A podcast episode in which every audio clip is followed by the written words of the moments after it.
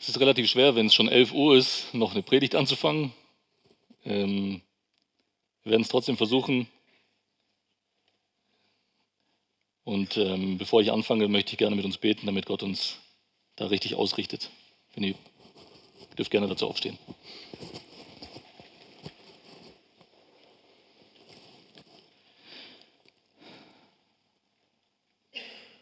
Jesus, wir bekennen, dass wir abhängig sind von dir in allem, was wir tun, in allem, was wir sagen.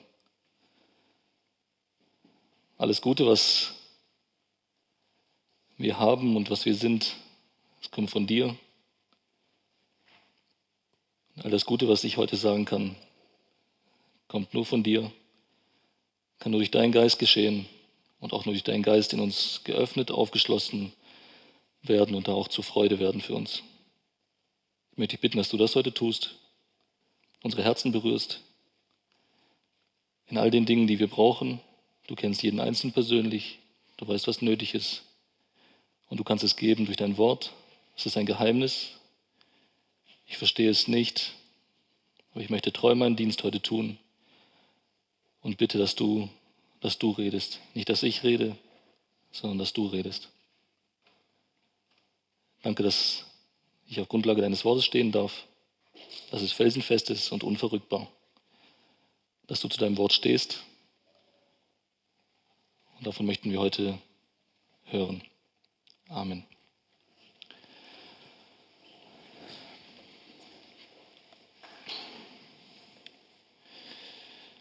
Abraham, mittlerweile der siebte Teil, ein guter Teil, weil die Teil, Zahl sieben ist eine heilige Zahl. Der siebte Teil heute. Wer sind die wahren Nachkommen? Was ist das Erbe? Und wann werden sie erben? Ich hoffe, dass diese Fragen heute beantwortet werden, dass es ein bisschen klarer wird, dass wir ein bisschen mehr davon verstehen.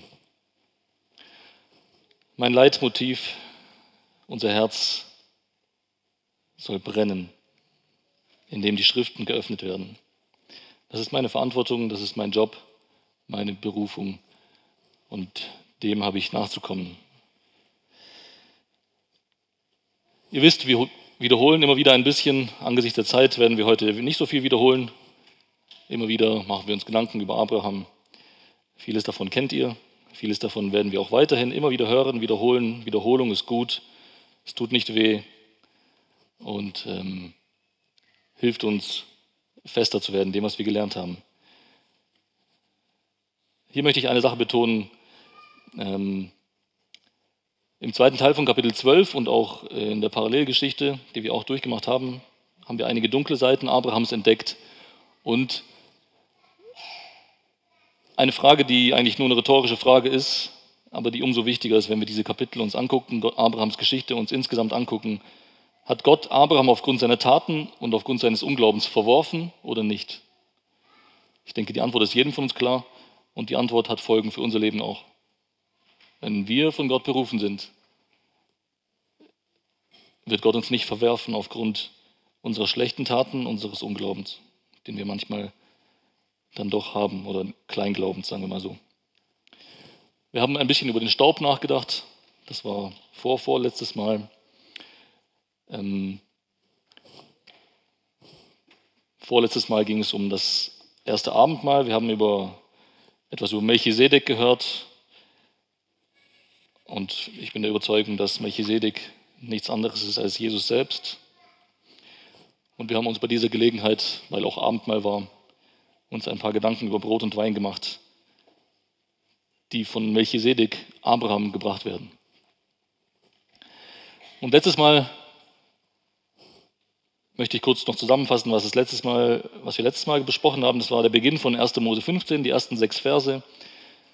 Es ging um Gottes Versprechen und um Abrahams Glauben. Nach dem Sieg kommt oft die Angst, aber Gott geht mit uns durch diese Täler und führt uns immer wieder auf die Höhen.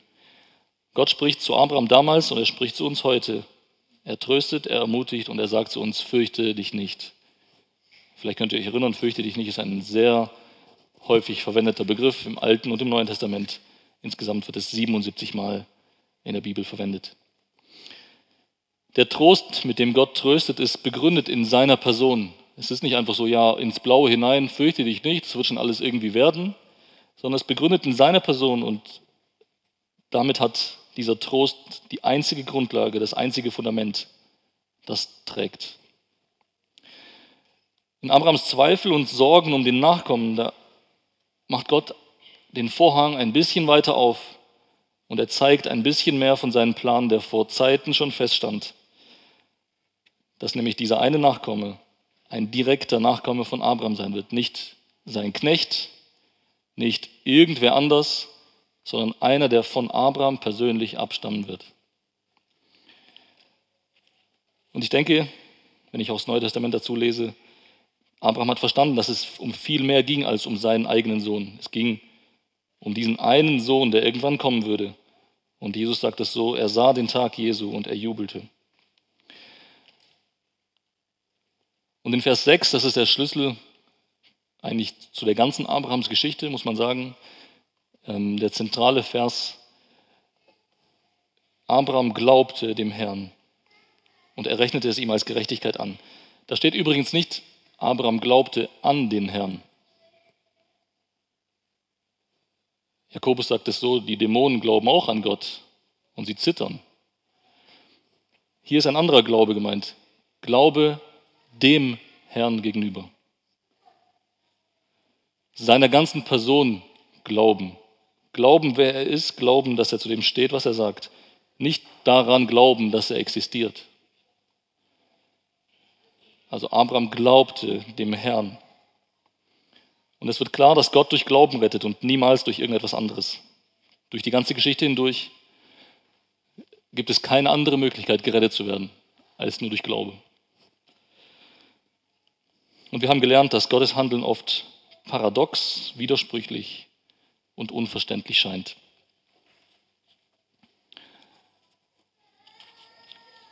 Und das, was wir heute auch noch ein bisschen anschauen wollen, das war der letzte Punkt, es gibt einen Unterschied zwischen dem physischen Israel, den biologischen Nachkommen von Abraham und dem wahren Israel.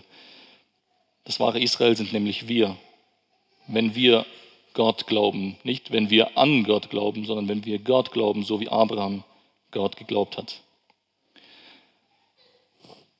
Und so lasst uns heute ähm, den Text lesen aus 1. Mose 15 von 7 bis 21 und ich lese aus der, aus der Elberfelder. 1. Mose 15 ab Vers 7. Und er sprach zu ihm, also Gott zu Abraham, ich bin der Herr, der ich dich herausgeführt habe aus Ur, der Stadt der Chaldäer, um dir dieses Land zu geben, es in Besitz zu nehmen. Und er sagte, Herr, Herr, woran soll ich erkennen, dass ich es in Besitz nehmen werde? Da sprach er zu ihm, bring mir eine dreijährige Jungkuh, eine dreijährige Ziege und einen dreijährigen Widder, eine Turteltaube und eine junge Taube. Und er brachte ihm alle diese. Und er zerteilte sie in der Mitte und legte je einen Teil dem anderen gegenüber. Die Vögel aber zerteilte er nicht. Da stießen die Raubvögel auf die toten Tiere herab, aber Abraham verscheuchte sie. Und es geschah beim Untergang der Sonne, da fiel ein tiefer Schlaf auf Abraham und siehe, Schrecken, dichte Finsternis überfiel ihn. Und er sprach zu Abraham, ganz gewiss sollst du wissen, dass dein Nachkomme Fremdling sein wird in einem Land, das ihnen nicht gehört. Und sie werden ihnen dienen und man wird sie unterdrücken, 400 Jahre lang. Aber ich werde die Nation auch richten, der sie dienen. Und danach werden sie ausziehen mit großer Habe. Du aber, du wirst in Frieden zu deinen Vätern eingehen, wirst in gutem Alter begraben werden. Und in der vierten Generation werden sie hierher zurückkehren. Denn das Maß der Schuld der Amoriter ist bis jetzt noch nicht voll. Und es geschah, als die Sonne untergegangen und Finsternis eingetreten war, siehe da, ein rauchender Ofen und eine Feuerfackel, die zwischen diesen Stücken hindurchfuhr. An jenem Tag schloss der Herr einen Bund mit Abraham und sprach, Deinem Nachkommen habe ich dieses Land gegeben, vom Strom Ägyptens an bis zum großen Strom, dem Euphratstrom. Die Keniter und die Kenasiter und die Kadmoniter und die Hethiter und die Peresiter und die Rephaiter und die Amoriter und die Kananiter und die Girgashiter und die Jebusiter.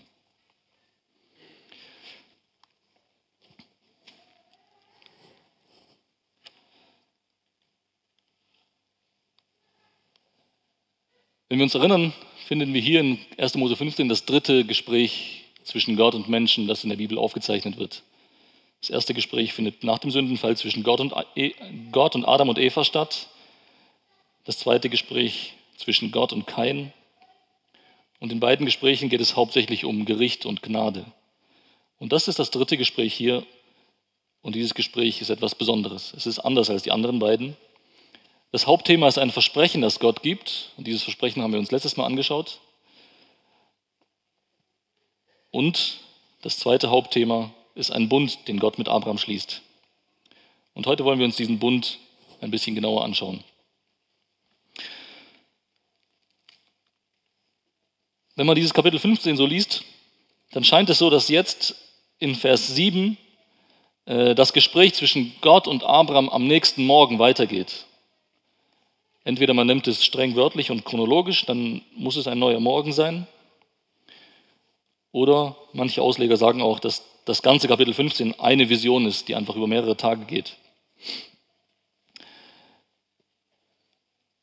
Also das Gespräch wird neu aufgenommen von Gott und Gott stellt sich Abraham vor und er sagt, ich bin der Herr, der ich dich herausgeführt habe aus Ur, der Stadt der Chaldäer, um dir dieses Land zu geben, es in Besitz zu nehmen. Diese Art von Selbstvorstellung, dass Gott quasi sagt, ich bin dieser und jener und ich habe das und das und das für euch getan, gibt es an mehreren anderen Stellen der Bibel auch speziell 2. Mose und ähm, in 3. Mose gibt es eine Stelle, mindestens eine. Gott stellt sich hier vor, hier für Abraham stellt er sich vor als einer, der in Abrahams Leben klar gesprochen hat, klar gehandelt hat. Wir finden hier und auch an den anderen ähnlichen Stellen im Alten Testament, finden wir eine Art Besinnung auf etwas, was schon passiert ist eine Erinnerung auf Vergangenes, um den Hörer bereit zu machen für das, was kommt. Abrahams Frage in Vers 8, die wir finden, die direkt danach kommt, diese Frage ist keine Frage des Zweifels. Das wäre ja ein Widerspruch zu dem, was in Vers 6 steht, dass Abraham dem Herrn glaubte. Es ist keine zweifelnde Frage, es ist eine Frage, oder wenn wir so wollen, eine Bitte um Zusicherung, eine, eine Bitte um um ein Zeichen zur Bestätigung von dem, was Gott gesagt hat. Und was Gott darauf tut, ist einzigartig. Gott schließt einen Bund mit Abraham. Und zwar auf eine ganz spezielle Art und Weise. Und da kommen wir gleich darauf zu sprechen. Genauer gesagt schließt er nicht einen Bund von, also zwischen einem und einem anderen, die auf derselben Ebene stehen, zwischen gleichberechtigten Bündnispartnern, sondern Gott schließt einen einseitigen Bund. Gott schließt einen einseitigen Bund, einen Gnadenbund. Die Handlung für diesen Bund finden wir in den Versen 9 bis 12 und es geht weiter in Vers 17 bis 18 die erste Hälfte. Das ist der Bund. So wurde dieser Bund geschlossen. Und eingebettet in diesen Bundesschluss gibt es eine Reihe von Versprechen oder Verheißungen, über die nähere Zukunft von Abraham aus gesehen und über die fernste Zukunft. Diese Verheißungen gelten bis heute fort. Und diese Verheißungen finden wir in den Versen 12 bis 16 und 18, die zweite Hälfte bis 21. Was tut Gott? In Vers 9 befiehlt er Abraham, fünf verschiedene Tiere zu bringen fünf verschiedene Tiere zu bringen und Abraham ist gehorsam, er tut, was Gott ihm sagt und er bereitet diese Tiere auf spezielle Art vor.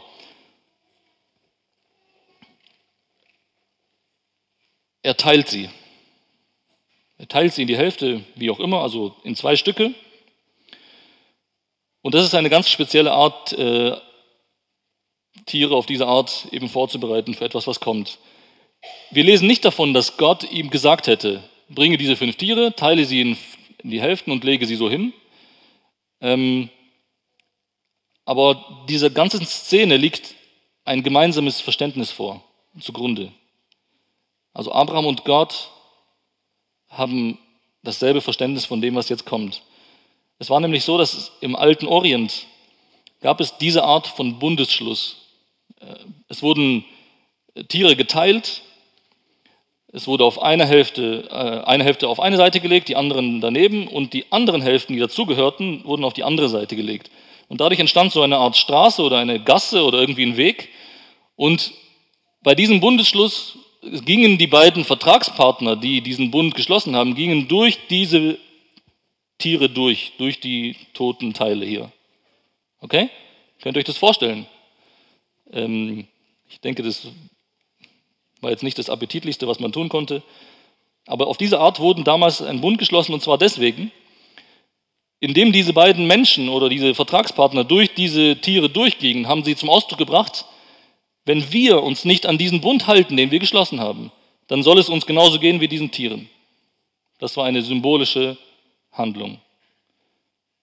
Und den Tieren, da ging es nicht gut, die sind zweigeteilt worden. Ja?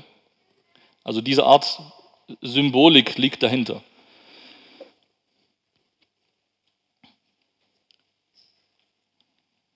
Also demjenigen, der seinen Teil von dem Bund nicht einhält, dem sollte es so gehen wie diesen Tieren, die da lagen.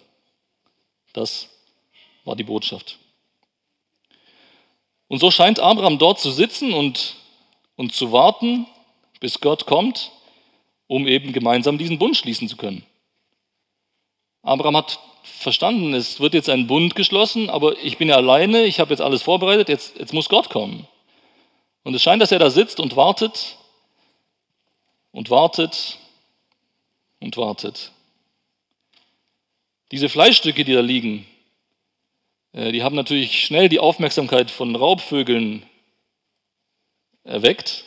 Hungrige Raubvögel sind angelockt worden und sie wollen diese, ähm, dieses Fleisch für sich haben. Es wird hier geschildert, dass Abraham sie immer wieder verscheuchte. Und er kämpft somit für die Schließung dieses Bundes. Also Gott hat ihm gesagt, bring diese fünf Tiere und leg sie so hin. Und wenn jetzt eins dieser Teile weg wäre, dann würde kein Bund zustande kommen. Also Abraham tut, was er kann, um eben dafür zu sorgen, ja, jetzt muss Gott irgendwann kommen, aber wenn er kommt, muss alles da sein, es muss alles bereit sein.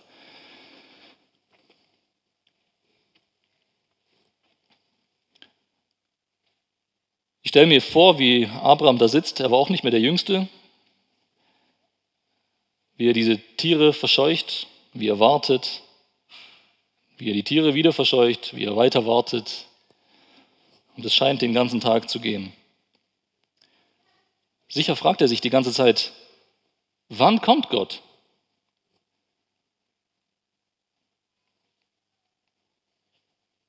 Er fragt bestimmt nicht, kommt Gott wirklich? Das würde wiederum dem Glauben widersprechen. Die Fragen eines Glaubenden sind anders als die Fragen von einem Zweifler. Ein Zweifler würde sitzen und sagen, hä? Gott ist immer noch nicht da, was soll das? Habe ich das vielleicht mir nur eingebildet, was auch immer? Nein, Abraham fragt sich, so stelle ich mir das vor, wann kommt Gott? Was wird er mir versprechen? Und was muss ich tun? Was sind meine Verpflichtungen? Wie werden wir diesen Bund schließen? Fragen über Fragen, aber Gott, Gott kommt nicht. Und dann geschieht das Unvermeidliche und ich denke, wir alle kennen das. Es ist mir in dieser Woche mehrere Male passiert. Ähm, sogar bei der Vorbereitung habe ich Dinge gelesen und dann habe ich gemerkt, oh, ich war jetzt irgendwie weg. Es war spät abends und ich bin teilweise eingeschlafen über dem, was ich gelesen habe. Also das Unvermeidliche geschieht. Beim Sonnenuntergang schildert es die Bibel. Beim Sonnenuntergang schläft Abraham ein. Jetzt dürfen wir uns nicht täuschen, das ist kein normaler Schlaf, den wir hier finden. Es ist nicht einfach so, oh, der war halt müde, der Arme, und ist auch nicht mehr der Jüngste, gut, dann ist er halt eingeschlafen. Ähm, es ist nicht nur aufgrund von Müdigkeit, es ist ein tiefer Schlaf. Die Bibel betont es in Vers 12. Es ist ein tiefer Schlaf, der auf ihn fällt. Und auch an anderen Stellen in der Bibel gibt es diesen Ausdruck, ein tiefer Schlaf. Ein tiefer Schlaf.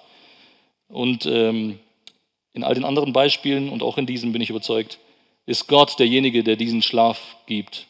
Gott lässt Abraham einschlafen. Gott ließ Adam einschlafen. Gott ließ Saul und sein ganzes Heer einschlafen, als äh, sie David verfolgt haben. Ähm, und es gibt noch ein paar andere Stellen. Abraham schläft also, so wie Adam, ist außer Gefecht gesetzt, oder wie Saul und sein Herr, außer Gefecht gesetzt, unfähig, unfähig aktiv mitzumachen bei dem, was jetzt kommt, bei diesem Bundesschluss. Er ist nicht irgendwie, Gott wird mit ihm da durchgehen und Abraham geht neben ihm. Abraham schläft. Er ist nicht aktiv, er ist passiv. Und nun in diesem tiefen Schlaf überfällt ihn Schrecken, Angst, Furcht, tiefe Finsternis. Es ist diese Art von Schrecken, die Menschen überfällt, wenn sie sich in der Gegenwart des heiligen Gottes wissen. Auch da gibt es viele, viele Beispiele durch das Neue, durch das Alte Testament hindurch. Und angesichts dieser schrecklichen Angst, die Abraham empfunden haben muss, erscheint Gottes Aussage am Beginn des Kapitels, denken wir nochmal zurück, erscheint diese Aussage in einem ganz neuen Licht. Seine ersten Worte sind nämlich, fürchte dich nicht. Fürchte dich nicht.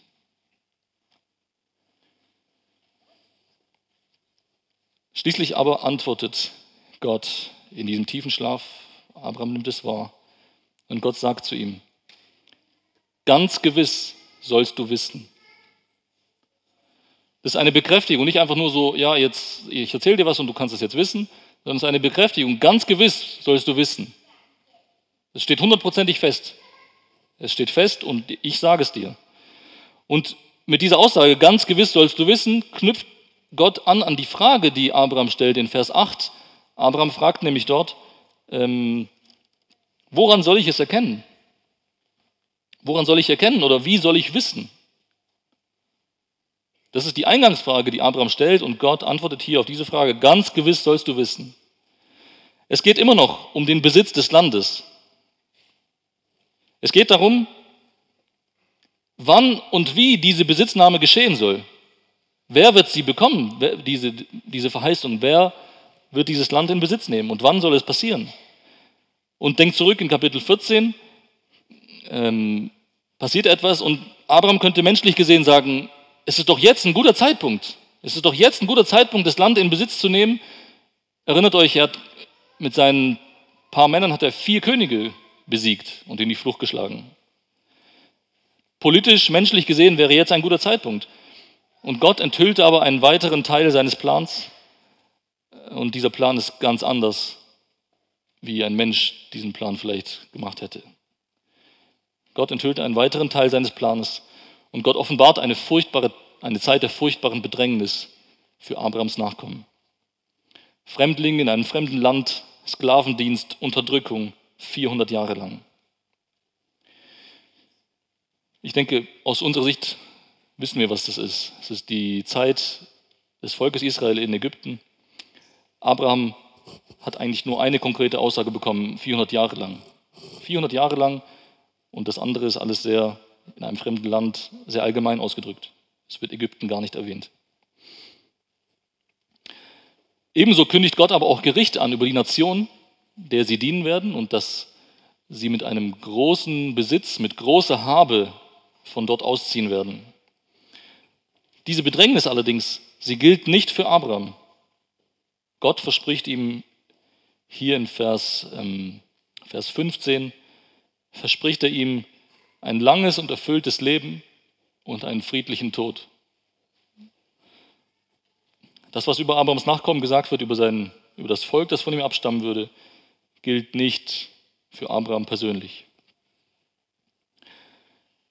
Und Gott betont, Gott betont, dass die vierte Generation zurückkehren wird in dieses Land. Hierher zurückkehren, sagt er. Die vierte Generation ist jetzt vielleicht ein bisschen schwierig zu verstehen, aber eigentlich gar nicht. Die erste Generation, die aus Kanaan herausgezogen ist, war ja Jakob mit seinen zwölf Söhnen und den Frauen und Kindern, es gab teilweise schon Enkel von Jakob, ähm, diese Generation ist ausgezogen aus dem verheißenen Land nach Ägypten. Und wenn wir Levi nehmen als, als Sohn von Jakob, Levi war Generation 1, sein Sohn Kahat war Generation 2, dessen Sohn Amram war Generation 3 und dessen Sohn Mose war Generation 4 und genau da ist passiert, was Gott gesagt hat. In der vierten Generation werde ich euch herausführen. In diesem Fall, denke ich, kann man es äh, mit gutem Gewissen so, so verstehen. Und Gott begründet sogar, Gott begründet sogar, warum er scheinbar verzögert, warum scheinbar sein Plan irgendwie eine extra Schleife drehen muss oder warum es sich so anfühlt, als ob es jetzt irgendwie eine Pause gibt. Er sagt nämlich, das Maß der Schuld der Amoriter ist noch nicht voll. Das Maß der Schuld der Amoriter ist noch nicht voll. Das ist eine interessante Perspektive. Gott rechnet anders, als wir rechnen würden. Gott verzögert nicht die Verheißung, so wie wir vielleicht manchmal meinen, dass er sie verzögert, sondern er hat Geduld. Und dasselbe sagt Petrus im zweiten Petrusbrief. Und jetzt, jetzt wird schlussendlich dieser Bund geschlossen. Gott selbst, und er wird hier und auch an vielen anderen Stellen der Bibel, wird er symbolisiert durch einen rauchenden Ofen, durch Rauch, durch Feuer, durch eine Feuerfackel. Und Gott selbst, er alleine geht durch diese Tierhälften durch. Gott alleine, Abraham nicht. Gott alleine geht durch diese Hälften und er schließt dadurch einseitig den Bund. Es ist kein beidseitiger Bund, beide tun irgendwas, sondern es ist Gott allein, der hier etwas tut. Er schließt einen einseitigen Bund. Und es wird deutlich, Allein durch diese Symbolhandlung wird es deutlich, dass Gott allein dafür sorgen wird, diesen Bund einzuhalten. Gott wird dafür sorgen, dass dieser Bund sich erfüllt. Gott wird alles dafür tun. Alles Notwendige wird aus Gottes Hand kommen. Von Abraham ist nichts gefordert. Gott sagt nicht, Abraham, wenn du schön brav bist, dann werde ich jetzt diesen Bund mit dir schließen. Abraham, wenn du das und jenes und dieses tust, werde ich diesen Bund mit euch, mit dir schließen. Gott stellt keine Bedingungen. Gott allein verbürgt sich für die Einhaltung von diesem Bund.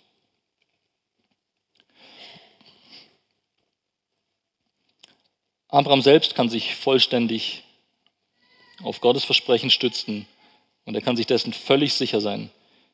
Und die Erfüllung dieses Versprechens, die Erfüllung ist so sicher, dass Gott in Vers 18 die Vergangenheitsform benutzt. Habt ihr das gemerkt? Da sagt Mose in 1. Mose 15, Vers 18, an jenem Tag schloss der Herr einen Bund mit Abraham und sprach, deinem Nachkommen habe ich dieses Land gegeben. Nee, hat er nicht. Eigentlich hat er nicht. Es gab nicht mal einen Nachkommen. Aber bei Gott steht es so fest, dass er sagt, es ist, als ob es schon passiert wäre. Es ist beschlossen. Es ist versprochen und es ist so gut wie geschehen. Ich habe ihm dieses Land gegeben.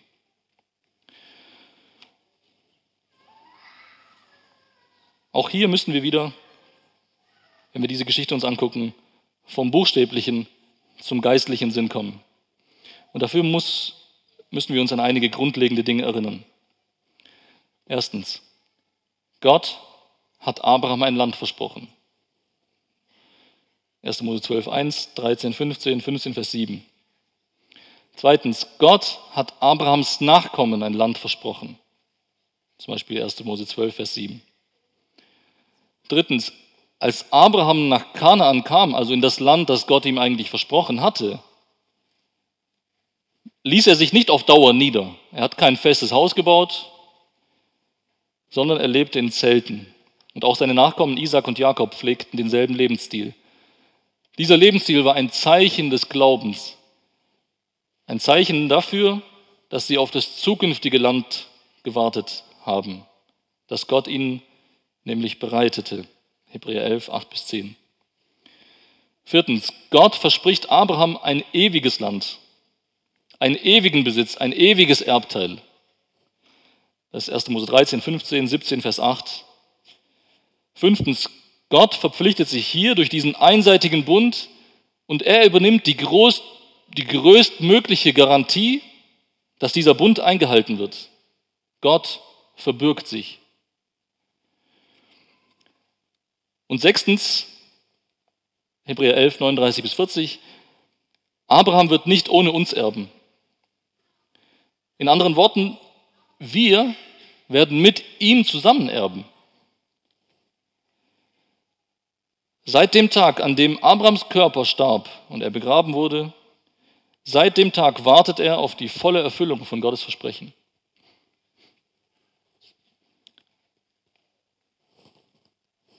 Was Gott Abraham versprochen hatte, was er Isaac und Jakob gegenüber bekräftigt hatte, das war eine himmlische Heimat, ein ewiges Erbe, eine ewige Ruhe bei ihm selbst. Und nach diesem sehnten sich die drei, die Väter. Die werden oft in der Bibel gesagt, es wird oft gesagt, das, was Gott deinen Vätern versprochen hat. Diese drei sind hier gemeint. Nach diesem Land haben sie sich ausgestreckt. Das sahen und begrüßten sie von ferne. Darüber freuten sie sich, darüber jubelten sie. Durch Israels Einzug im Land Kanaan wurde diese Verheißung, dieses Versprechen nur sinnbildlich erfüllt. Es war nicht die letztgültige Erfüllung von diesem Versprechen. Die vollständige, die endgültige Erfüllung steht noch aus und wir werden sie mit ihnen zusammen erleben. Der Einzug ins Land Kanaan, angeführt von Josua, nach diesen 430 oder 400 Jahren Aufenthalt in Ägypten, die Rückkehr aus dem babylonischen Exil unter dem persischen König Kyros, nachdem sie vertrieben wurden, 586 durch die Babylonier. Sogar die Rückkehr Israels und die Staatsgründung 48, 1948, nachdem sie von den Römern vertrieben wurden, 70 nach Christus, all das ist nicht die Erfüllung von Gottes Versprechen. Ist es nicht. Allein die Tatsache, dass Gott ein ewiges Erbe verspricht, nicht ein Erbe auf Dauer, sondern ein ewiges Erbe und dass er es immer wieder betont, allein diese Tatsache steht in krassem Widerspruch zu einer Anwendung auf die wechselvolle Geschichte des physischen Israels. Mindestens zweimal oder zweimal sehr krass haben, hat das Volk Israel Vertreibung und Zerstreuung unter alle Völker erlebt. Und auch die Tatsache, dass das Volk Israel niemals das Gebiet komplett in Besitz hatte, das auch in 1. Mose 15 angedeutet wird und an weiteren Stellen der Bibel, auch diese Tatsache spricht ganz klar dagegen, dass Besitznahme von dem geografischen Land Israel die Erfüllung von Gottes Verheißung ist.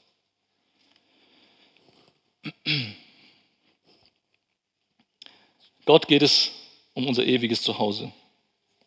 Und die Botschaft der Bibel ist für mich sonnenklar. Nicht die physischen Nachkommen Abrahams, nicht die, die biologisch von ihm abstammen, nicht sie werden dieses Land erben, sondern die, die Abrahams geistliche Kinder sind. Römer 9 steht es so, Vers 7 bis 8. Nicht alle, die aus Israel sind, die sind Israeliten.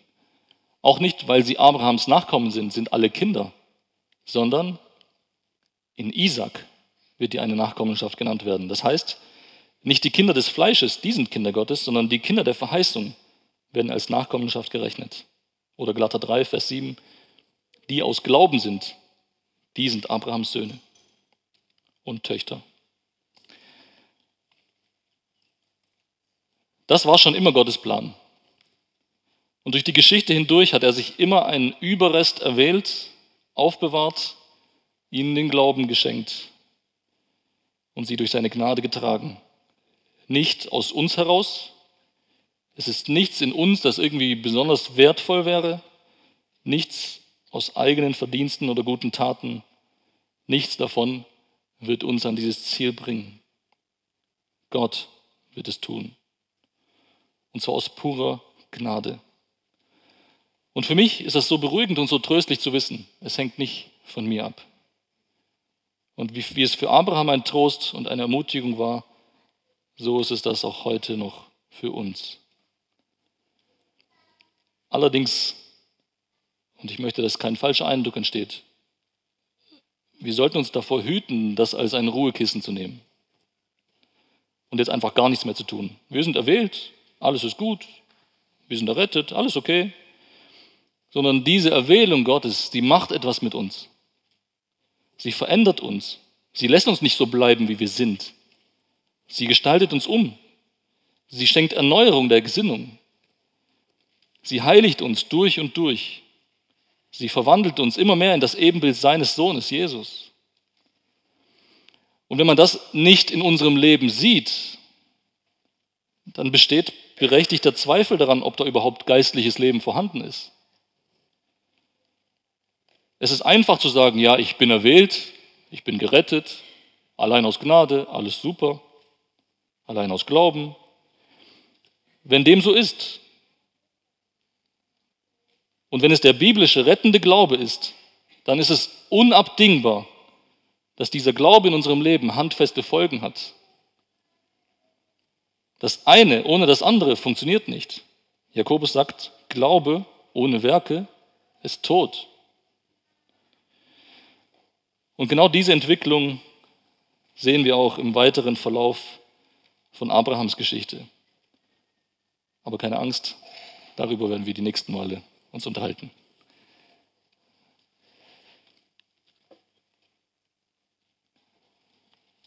Ich möchte bitten, dass wir gemeinsam aufstehen, wir gemeinsam beten. Wer gerne möchte, darf es gerne tun. Und ich schließe mit meinem Gebet dann ab.